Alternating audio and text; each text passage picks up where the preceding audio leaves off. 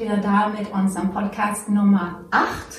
Letzte Woche haben wir ja von Angela Gaeta aus Wien gehört im Podcast Nummer 7 und wir haben uns damit beschäftigt, ob Paulus ein Frauenfeind ist und ähm, haben festgestellt, dass Paulus große Leidenschaft war, dass das Evangelium verbreitet wird, möglichst ohne Ablenkung, möglichst ohne dass Dinge dem im Weg stehen.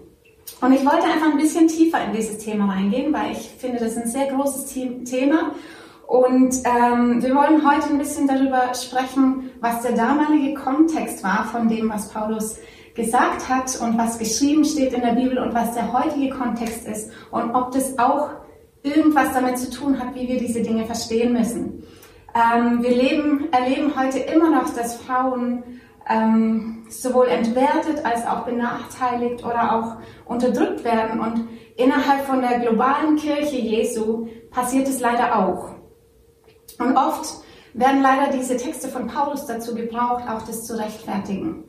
Ähm, und leider wird anscheinend wie so ein gottgewolltes Herrschen der Männer über die Frauen mit einiger diesen Bibelstellen belegt. Und und wir stehen jetzt in dieser Spannung. Das ist wirklich ein Spannungsfeld, in dem wir stehen, weil wir lieben das Wort Gottes und wir möchten das Wort Gottes korrekt auslegen. Wir möchten danach leben.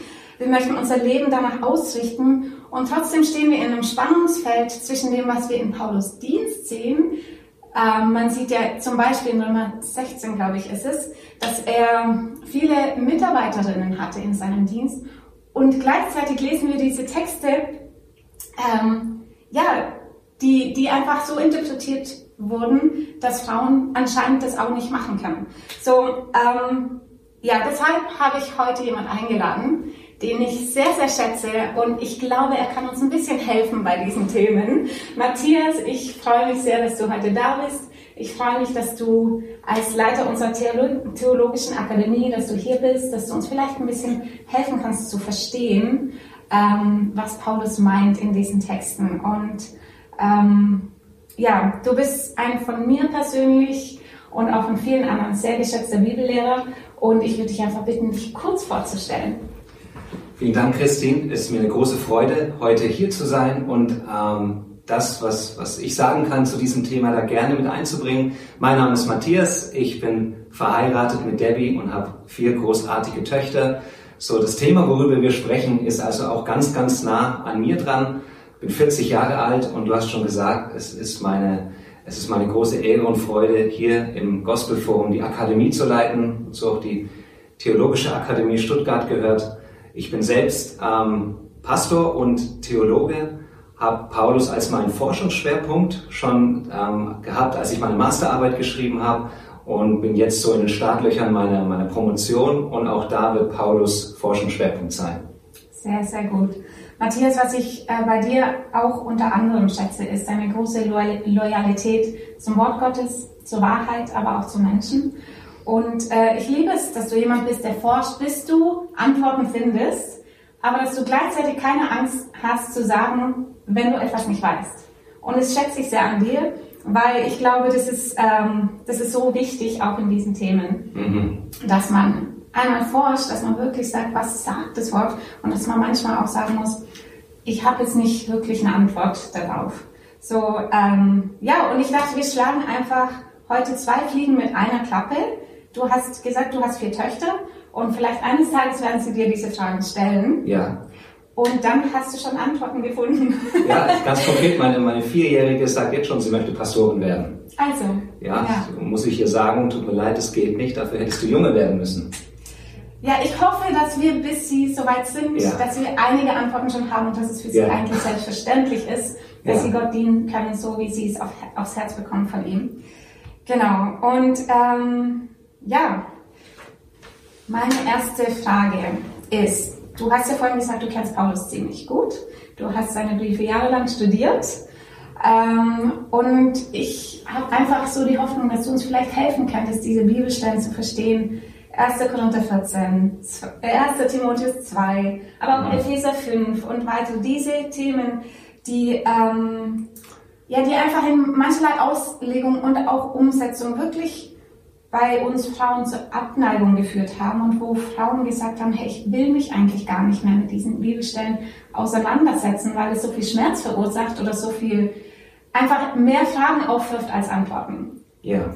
So. Das ist eine große Frage, ich weiß. Ja, allerdings. Aber ich gebe dir jetzt einfach ein bisschen Zeit. Es ist eine große Frage, da hast du ganz recht, aber es ist eine sehr legitime Frage und es ist auch eine, eine Frage, die immer wieder neu gestellt werden muss. Ich meine, es sind, es sind, es sind hunderte Bücher dazu geschrieben worden und trotzdem gibt es irgendwie noch keinen Frieden an dieser Stelle. Mhm. Aber man kann, wenn man dazu irgendeinen Abend veranstaltet, es wird, du hast immer ein volles Haus, weil das Thema einfach noch immer umtreibt. Ähm, Vielleicht sagtest, wir das machen. Ja, vielleicht, vielleicht, sollten wir das mal machen. Ja, also machen wir erstmal diesen Podcast. Das ist ein guter genau. Anfang. Ähm, also du sagst, ich kenne Paulus ziemlich gut. Es ist zumindest mein Anliegen, ihn so gut kennenzulernen, wie es irgend möglich ist, nach 2000 Jahren Abstand, der ja. wir, der ich ja auch in einer ganz anderen Kultur mich befinde. Und das ist die, ist auch eine der wesentlichen Herausforderungen. Also wenn es darum geht, diese, diese Stellen anzuschauen, dann Verstehen funktioniert ja auf verschiedenen Ebenen. Da haben wir zunächst mal die, die Texte, aber es gibt ja nicht nur die Texte als Sender, sondern wir auch als Empfänger. Ja. So wir 2000 Jahre später, wir, wir, wir haben es viele Male erlebt in der Geschichte, aber oft auch im ganz eigenen persönlichen Erleben. Ja, viele Frauen berichten davon, ähm, dass sie die, die Bibelverse, eine Frau sagt es mir mal, sie hat die Bibelverse empfunden wie Peitschenhiebe ähm, weil sie eben gegen sie gerichtet waren immer mhm. und nie für sie. Und das ist ja etwas, ähm, wenn wir, und ich glaube, da sind wir uns einig, unser Gottesbild sagt uns, dass Gott ein liebender Gott ist, ja. ein liebender Vater. Das heißt, alles, was uns irgendwie vermittelt wird mit einem beengenden und bevormundenden Herzen, das muss von vornherein am Ziel vorbei sein. Ähm, natürlich muss ich, um nochmal auf, auf mich zu sprechen zu kommen, auf uns heute, müssen wir natürlich schauen zunächst mal, wie füllen wir biblische Begriffe. Es kann ja sein zum Beispiel, dass es Begriffe gibt, die durch die Zeit ähm, eine, eine schräge Prägung bekommen haben, die ursprünglich im, im ursprünglichen Kontext etwas sehr Heilvolles war. Ja. Der Gedanke der Unterordnung generell zum Beispiel ist in der Bibel ein Heilsgedanke, ein Segensgedanke. Mhm. Es war das, das Schlimmste für einen Menschen, nicht nur für Frauen, sondern für den Menschen generell in einer kollektiven Kultur, wie es damals gerade noch in alttestamentlicher Zeit primär der Fall war, mhm. Außerhalb eines, einer, einer Gemeinschaft zu stehen, in die man sich nicht ein- oder unterordnen kann. Es war ein, ein Gedanke, ein Konzept, das Segen vermittelt, das Geborgenheit garantiert, das Fürsorge garantiert. Das für uns heute natürlich, ähm, wo 2000 Jahre später viel Schindluder damit getrieben wurde, ähm, wo diese Texte eingesetzt wurden, um, um Männeransprüche durchzusetzen, da ist ganz klar, dass wir ein, ein, ein, ein gestörtes Verhältnis haben zu diesem Begriff, zu diesem Konzept. Ja. Aber es hilft schon mal wahrzunehmen, dass das, was ich mit Unterordnung verbinde, nicht automatisch das sein muss, wovon Paulus spricht. Ja, ja das Gleiche ist, wenn er über Schweigen spricht. Mhm. Ähm, auch das ist anders gefüllt als das, was ich vielleicht damit verbinde. Ähm, und damit ist uns noch nicht gesagt, was diese Texte ursprünglich bedeuten, aber ich kann schon mal ein bisschen auf Abstand dazu gehen und, und sagen, okay, mein eigenes Verständnis, meine eigene Prägung, die ist auch nicht so absolut. Mhm. Ja, also da muss ich auch gucken, wo ich vielleicht nachjustieren muss.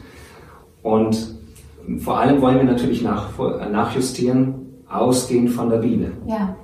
Und Jetzt haben wir die Herausforderung, ich habe es auch schon gerade angesprochen, dass wir natürlich 2000 Jahre später leben. Das heißt, wir müssen schauen, so viel wir können, in diese Kultur zurückzugehen. Mhm. Ähm, jetzt sind wir auch im pfingstlich-charismatischen Kontext primär ja auch vom protestantischen Erbe. Uns ist das Sola Scriptura sehr wichtig. Mhm. Uns ist der Grundsatz sehr wichtig, die Bibel legt sich selbst aus. Das sind auch das sind Aussagen, die würde ich total unterschreiben, aber sie sind ergänzungsbedürftig. Denn ja. gerade bei diesem Thema hier merken wir, dass wir, dass wir ähm, historische Erkenntnisse mit in, hineinnehmen müssen, die eben außerhalb der Bibel liegen, mhm. wo uns die Archäologie hilft, wo uns ähm, ähm, historische Wissenschaften, auch Sprachwissenschaften helfen. Und dann merken wir, wenn wir da aufrichtig rangehen, dass vieles von dem, was so absolut klingen mag im ersten Moment, bei näherem Hinsehen gar nicht mehr so klar ist. Mhm. Ja, wenn wir zum Beispiel mal 1. Korinther 14 ähm, uns anschauen, Das ist von, von all diesen Texten, von den drei Texten, die du genannt hast, mit Epheser 5 und 1 Timotheus 2, ist es auch der früheste Text. Mhm. Vielleicht nochmal vorweg, der, der früheste Brief generell, den Paulus geschrieben hat, ist der Galaterbrief. Und da hat er schon dieses Statement gebracht, das wir lesen in Galater 3, 28, in Christus ist weder Mann noch Frau. Ja, ja womit er die, also eine Gleichrangigkeit und eine Gleichwertigkeit in der mhm. Gemeinde als Standard setzt. Und wenn wir davon ausgehen, und davon gehe ich aus, dass Paulus nicht schizophren war, ja. dann muss alles das, was er später schreibt, harmonierbar sein mit Galater 3, 28 und mit anderen Texten. Ja.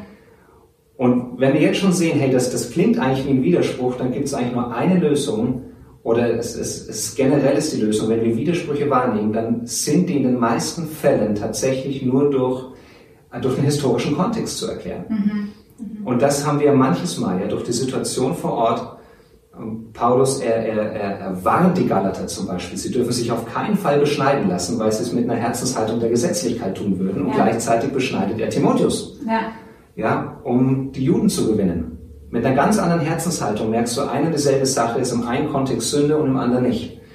Und die, die, die, die Geschichte hinten dran hilft uns zu verstehen, ähm, was wann der Fall ist. Mhm. Im ersten Korintherbrief, Kapitel 14, ähm, hier verordnet, den Paul, verordnet Paulus den Frauen zu schweigen.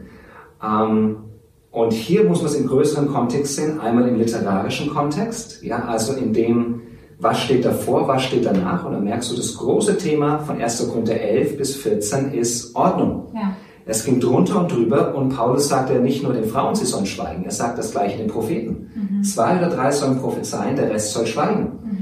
Ihr dürft gerne Sprachen reden, aber nur wenn ein Ausleger da ist, sonst sollt ihr schweigen. Mhm. Also es ist schon eine verkürzte Wahrnehmung, das nur auf die Frauen zu sehen, sondern der ganze Kontext redet von, von Ordnung. Mhm. Pa Paulus spricht hier davon, dass es eine Schande ist für Frauen, wenn sie in der Gemeinde sprechen. Und Schande meint nicht Sünde. Mhm. Wenn ich mir jetzt nicht irre, neunmal verwendet Paulus diesen Begriff Schande. Und wenn du diese neun Stellen durchgehst, siehst du, es ist immer ein kulturelles Empfinden, wow. was dadurch zum Ausdruck kommt. Mhm.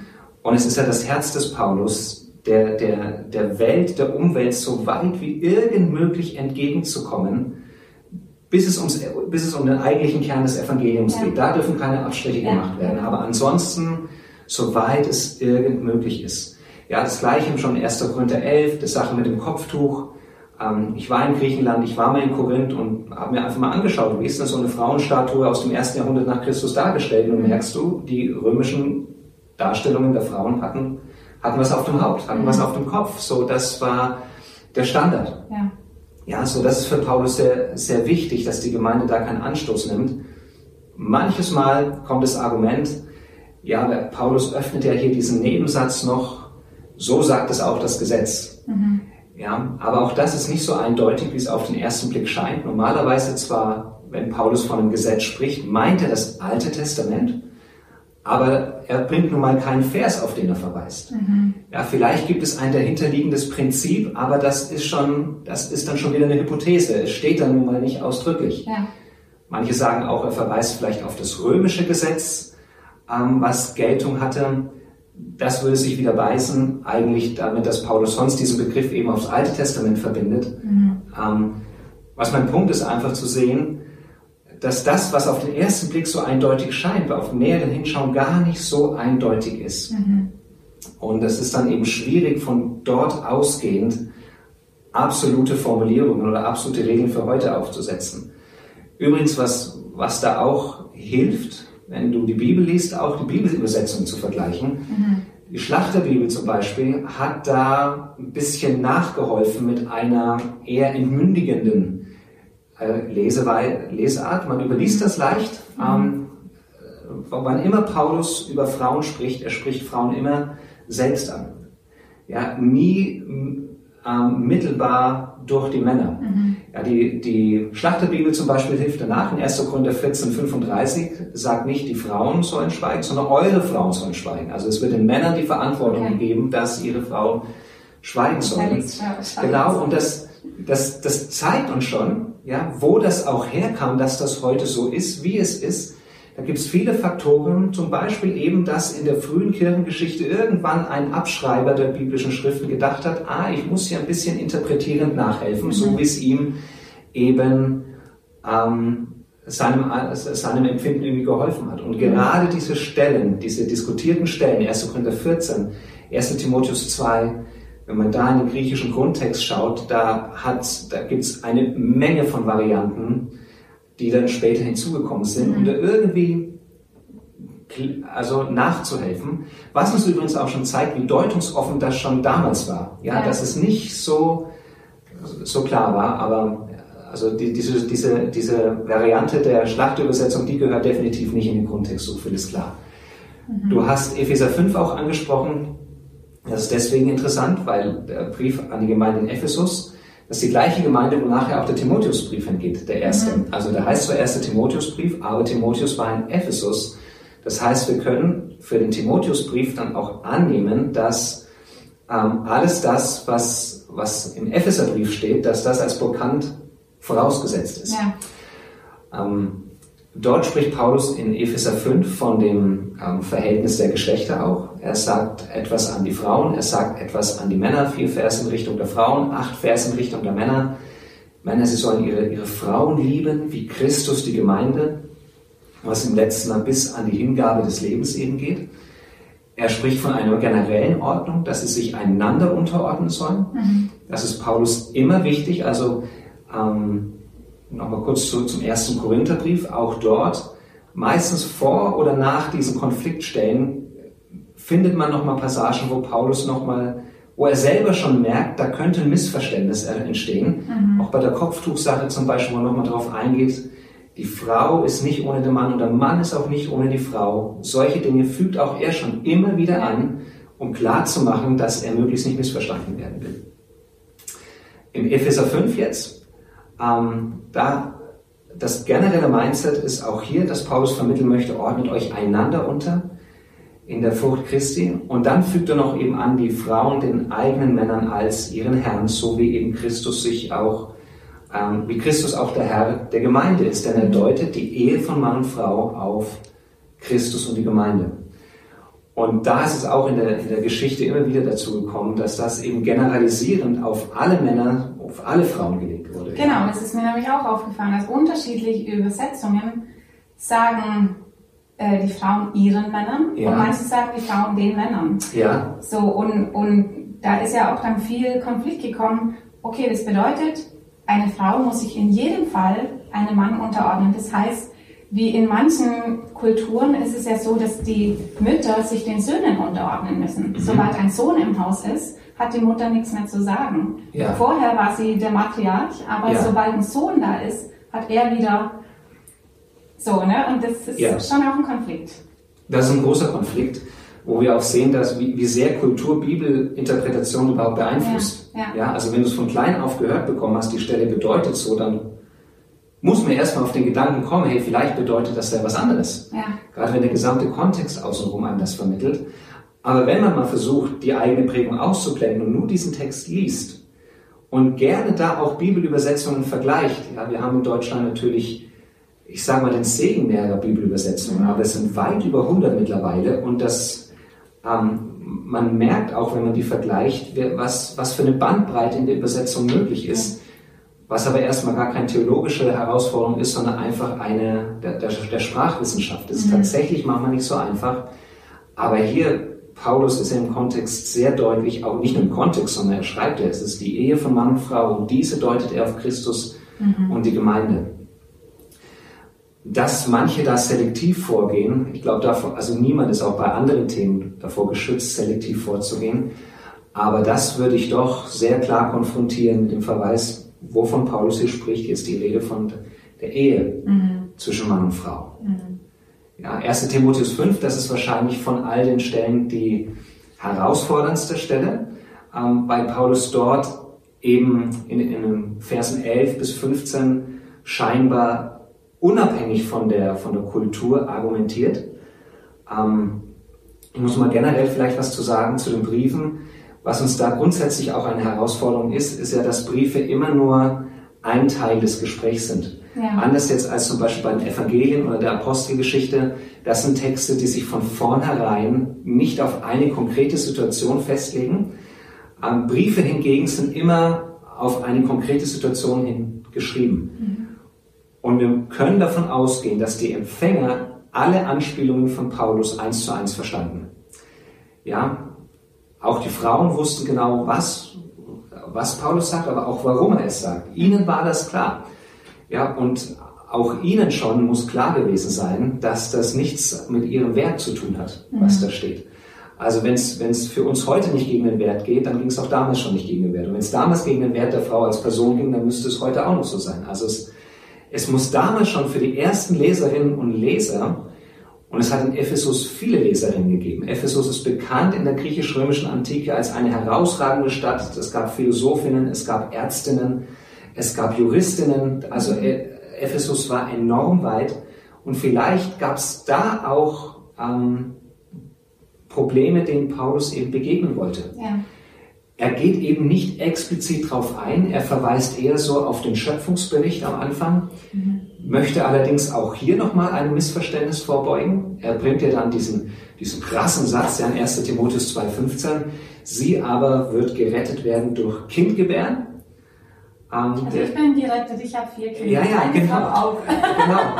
Manchmal im Unterrichtskontext bringe ich diesen Satz und sagt dann, was haltet ihr davon? Und dann lasse ich erstmal die Wellen der Entrüstung hochschlagen und alle Empörung Raum geben. Und dann noch mal einen zweiten Blick auf diesen Satz. Ich glaube tatsächlich, dass Paulus hier genau das Gegenteil möchte von dem, was wir damit verbinden. Mhm. Zunächst mal, er sagt ja, durch Kindgebären, wenn sie glauben. Also Paulus, die Bedingung für die Rettung hängt am Glauben. Ja. Also Paulus macht hier gerade klar, dass für Frauen dasselbe Evangelium gilt wie für Männer. Mhm.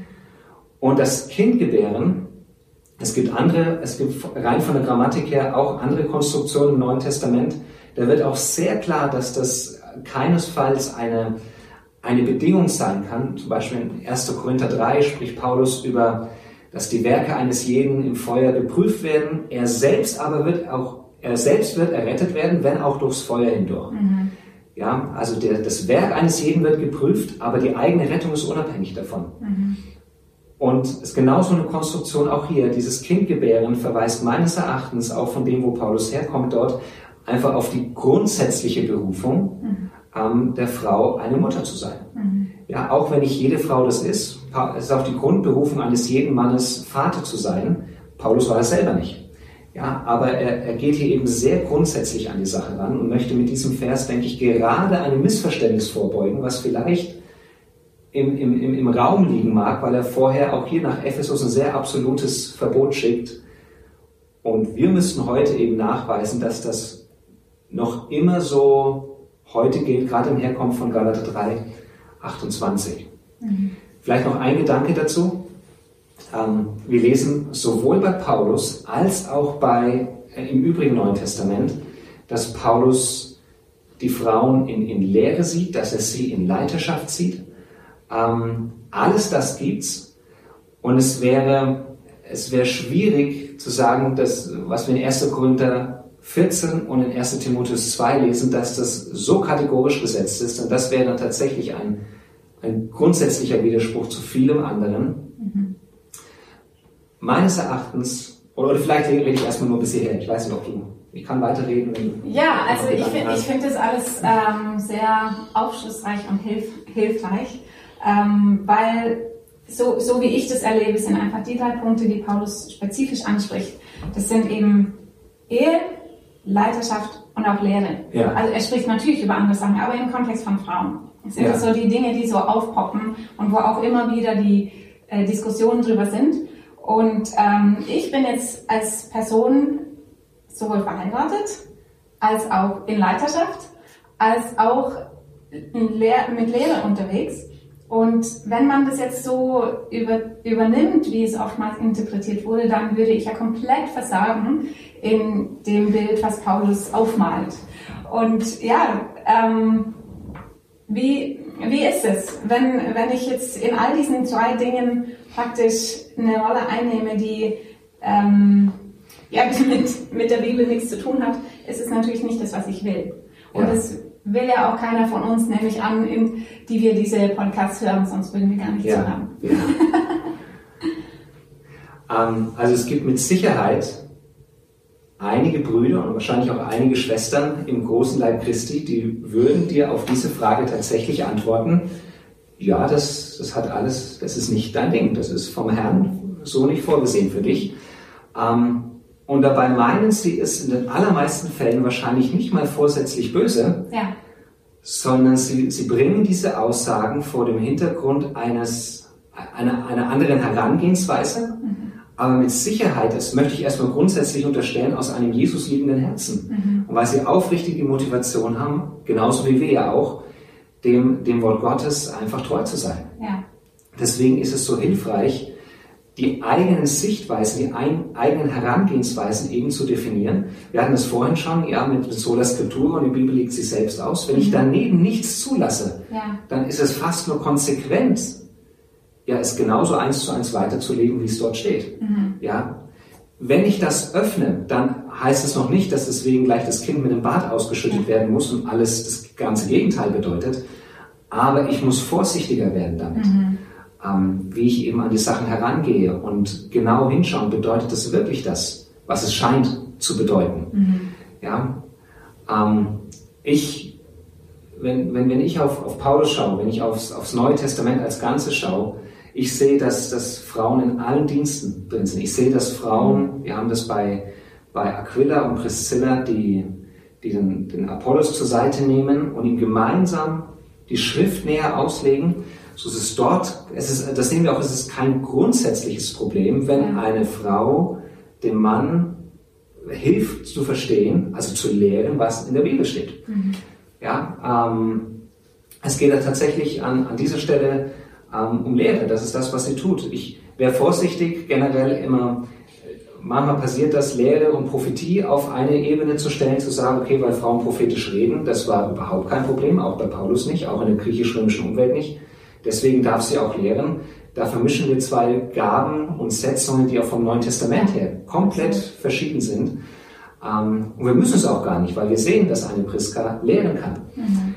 Ähm, so, ich, ich glaube, wir, oder das Zweite, was ich sagen möchte dazu ist, du hast, du bist diesen Weg gegangen und ich glaube auch, wenn, wenn andere Frauen es auf dem Herzen haben, einen Dienst wie, wie du oder ähnlich wahrzunehmen, dass man sich unbedingt wenigstens einmal intensiv damit auseinandersetzen muss, um irgendwie den Grundfrieden über seinen Dienst Ja. zu finden ja, das ist sehr gut. weil es, es wird immer wieder Anfragen geben. Ja. Auch das gibt es auch bei anderen Diensten. Also jede Berufung ist umkämpft, aber hier wird es eben ganz gezielt mit dem Geschlecht zu tun haben.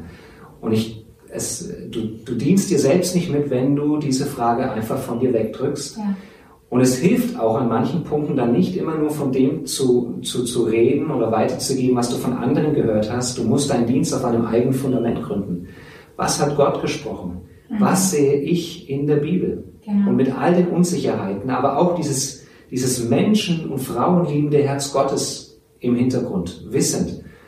Mich hat jetzt vor, vor wenigen Wochen erst eine, eine, eine, eine, eine Freundin angeschrieben, eine, eine Studienkollegin, wir haben damals zusammen studiert in der Klasse. Sie ist Pastorin und nach zehn Jahren jetzt hat sie mich angeschrieben und gesagt, sie, sie merkt jetzt erst wird ihr bewusst, sie hat sich diesem Thema nie wirklich gestellt und es ist überfällig. Ja. Und sie hat um Hilfe gebeten und ein paar, ich konnte ja auch ein paar Dinge sagen, jetzt ist sie damit unterwegs und ich bin sicher, sie wird zu einem sehr, sehr guten ähm, Ergebnis da kommen. Also, wenn, wenn von diesen Stellen her Frauen kategorisch abgesprochen wird, zu lehren und zu leiten, da ist der Rest des Neuen Testaments ist da nicht, da, ähm, ist da nicht berücksichtigt. Und es ist eben auch nicht berücksichtigt, dass es Briefe sind, die in eine ganz konkrete Situation hinein ähm, schreiben. Ich bin selbst an manchen Details feile ich selber noch, da bin ich selber noch auf dem Weg. Ähm, aber ich könnte nicht sagen, Christine, du musst deine Sachen packen und, und darfst nur noch dies oder nur noch das. Ähm, will da auch Kochen kann ich auch. ja, das ist großartig. Auf der anderen, was ich auch noch gerne ähm, den, den Ladies zusprechen möchte, manchmal degradieren sie sich selbst oder degradieren auch Kinder, wenn sie sagen, Frauen dürfen dann nur Kinderarbeit machen oder nur. Frauenarbeit. Dieses nur ist fehl am Platz, ja, weil da bringt man auch schon wieder eine Wertigkeit mit hinein. Ja. Und vielleicht ein Gedanke noch, der ist, wo ich mich selber gerade bewege.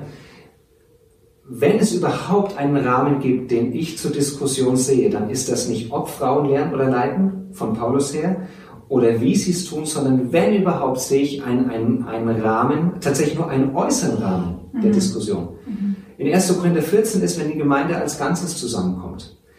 Und es scheint mir auch im 1. Timotheusbrief der Fall zu sein, ja, weil es sehr eng anlehnt von der Formulierung her, wie es im 1. Korintherbrief die Rede ist, weil eben von der Lehrgabe die Rede ist, die normalerweise im Kontext der Versammlung ausgelegt werden soll. Also von, von dort her können wir diskutieren, ist es vielleicht nur dann anzuwenden, wenn es die Gemeinde als Ganzes, wenn die Gemeinde sonntags zusammenkommt. Und das eben herkommend von Epheser 5, mhm. wo die Ehe zwischen Mann und Frau als ein Geheimnis auf Christus und die Gemeinde gedeutet wird. Mhm. Und wenn wir den Gedanken einfach mal mal mitnehmen. Und da bin ich, wie gesagt, selber noch gar nicht durch. In dem Moment hätte es eine symbolische Ordnung, wenn die Gemeinde als Braut Christi sich versammelt. Ähm, und, äh, und der Mann in der Ehe jetzt, ja, das Bild bricht sich irgendwann, weil in der mhm. Gemeinde sind ja nicht alle verheiratet oder unverheiratet. Der Mann symbolisiert Christus, die Frau symbolisiert die Gemeinde. Und wir mal von der symbolischen Ebene herkommen, und das tun wir ja sehr gerne, ja, wir haben ja heute noch, wir taufen, wir, wir, wir salben mit Öl, wir nehmen Abendmahl. Das sind ja alles sehr kraftvolle symbolische Handlungen, die auf eine unsichtbare Realität hinweisen. Mhm. Wir tun das ja nicht nur einfach so, sondern wir glauben ja, dass da, ein, dass da was drinsteckt. Mhm. Ja, dann hat dieser äußere Rahmen, den Paulus zur Diskussion setzt, vielleicht etwas mit Epheser 5 zu tun. Übrigens, der erste Korintherbrief geht zwar nach Korinth, aber Paulus hat ihn geschrieben aus Ephesus. Also Ephesus ist so eine verbindende Größe in all diesen Themen. Ähm, vielleicht geht es Paulus darum, dass wenn, wenn sonntags die Menschen zusammenkommt, wenn, wenn dort eine Frau predigen würde, dann würde es auf dieser symbolischen Ebene so aussehen, als ob die Gemeinde Christus belehrt, weil eben auch Männer anwesend sind in der Gemeinde. Es würde vielleicht so aussehen, als ob die Gemeinde das Haupt des Christus ist und nicht Christus das Haupt der Gemeinde. Das ist aber nur ein Gedanke. Man müsste, wenn es überhaupt so ist, ich weiß gar nicht, ob sich das beweisen lässt, mhm. müsste man immer noch fragen, ob, dieses, ob diese Form heute noch passend ist. Nach 2000 mhm. Jahren Missbrauch, nach 2000 Jahren ähm, Unterdrückung oder ob nicht eine andere Form passender wäre.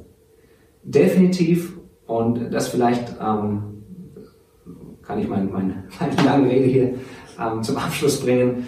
Definitiv muss es für die Frauen in Ephesus, denen diese Worte zum allerersten Mal galten, also sie ist ja die, das war ja die Generation, die definitiv sich danach handeln, errichten mussten. Es hat nichts mit ihrem Wert zu tun gehabt und es hat nichts mit ihrem, mit ihrer Wert als Person, es hat nichts mit ihrem Dienst zu tun gehabt, ähm, äh, mit ihrem grundsätzlichen Dienst.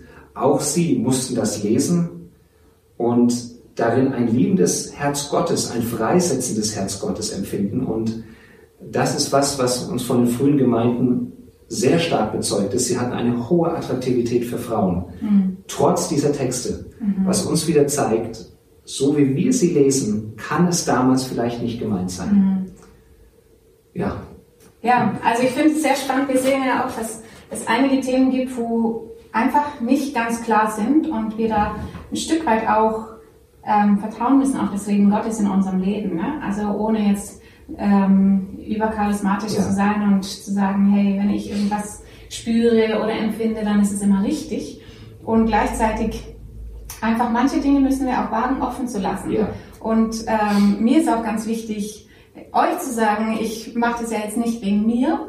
Äh, ich weiß, wer ich bin. Ich bin schon lange unterwegs und ich weiß auch, was Gott zu meinem Herzen gesprochen hat. Aber ich möchte wirklich dass, dass ihr freigesetzt seid, ihr, die ihr zuhört, dass ihr freigesetzt seid, dass wir die Bibel nicht betrachten durch unsere Verletzungen, durch die Dinge, die wir erfahren haben, auch Fehler, die gemacht wurden oder wo Dinge vielleicht ähm, fehlinterpretiert wurden. Manchmal können wir gar nicht sagen, ob es richtig interpretiert oder falsch interpretiert ist, weil es einfach Mysterien auch gibt im, ähm, im Wort, ja, die wir nicht vielleicht momentan erkennen, weil die Bibel sagt, dass wir in diesem Leben auch nur Stückwerk erkennen werden. Und wenn wir aber von Angesicht zu Angesicht mit Gott sind, dann werden wir alles erkennen. So, wir können es auch, diese Spannung, in der wir leben, gilt ja auch in vielen anderen Themen, dass ähm, das Königreich Gottes ist hier, aber es ist auch, wir, wir sagen auch, komm, Reich Gottes. Und ich glaube, dass es einfach wichtig ist für uns, dass wir die Bibel nicht aus unseren Verletzungen heraus interpretieren und nicht mit dieser Brille von negativen Erfahrungen die Bibel anschauen und übrigens auch nicht die Männer anschauen. Es war für mich auch bewusst, jemand Männliches mit hier einzuladen. Du bist der erste Matthias in dieser Reihe äh, von Männern, die hier wow, einfach okay. auch ähm, was weitergeben. Und das finde ich sehr, sehr wertvoll, weil für mich ist ganz wichtig, dass wir Seite an Seite dienen. Wir dienen so, wie Gott uns berufen hat. Und Gott beruft nicht in erster Linie nach Geschlecht, sondern nach dem, wie er es bestimmt hat. Mhm. Und, und es gibt Unterschiede zwischen Mann und Frau, die sind von Gott gewollt. Ein Mann kann nicht schwanger werden, ähm, eine Frau schon. Dafür ähm, müssen wir dabei die Schmerzen aushalten und er hat den Spaß. Nein, aber ähm, ja, so ist das Leben. Und äh, vielleicht hat Gott uns aber auch Fähigkeiten gegeben, damit wir eben eine Geburt aushalten können, die ein Mann halt nicht hätte. Ja. Und dann gibt es auch Dinge, die ein Mann kann, die wir eben nicht können. Und das müssen wir aushalten, weil es ist eine Spannung und es ist auch gar nicht schlimm. Wir müssen lernen zu akzeptieren, wer wir sind und es nicht zu werten. So, das finde ich sehr, sehr gut, wie du das sagst, Matthias, dass es nicht um Wertung hier geht. Wer ist besser, wer ist schlechter, mhm. wer ist Liebling von Gott und wer nicht, mhm. sondern letztendlich, ähm, ja, das, sein Wort setzt uns frei. Sein Wort wird uns nie knechten und binden, sein ja. Wort wird uns freisetzen. Und die Wahrheit, ja. die wir erkennen, setzt uns frei. Amen. Genau.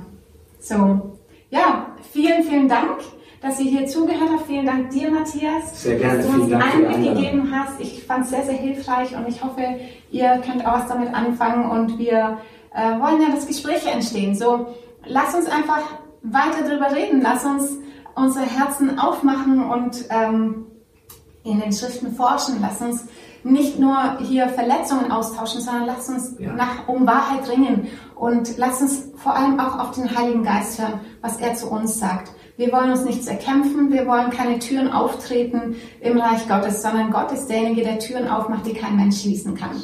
So, seid gesegnet. Wir freuen uns, dass ihr mit am Start wart und ich wünsche euch eine ganz gute Woche und ja, God bless.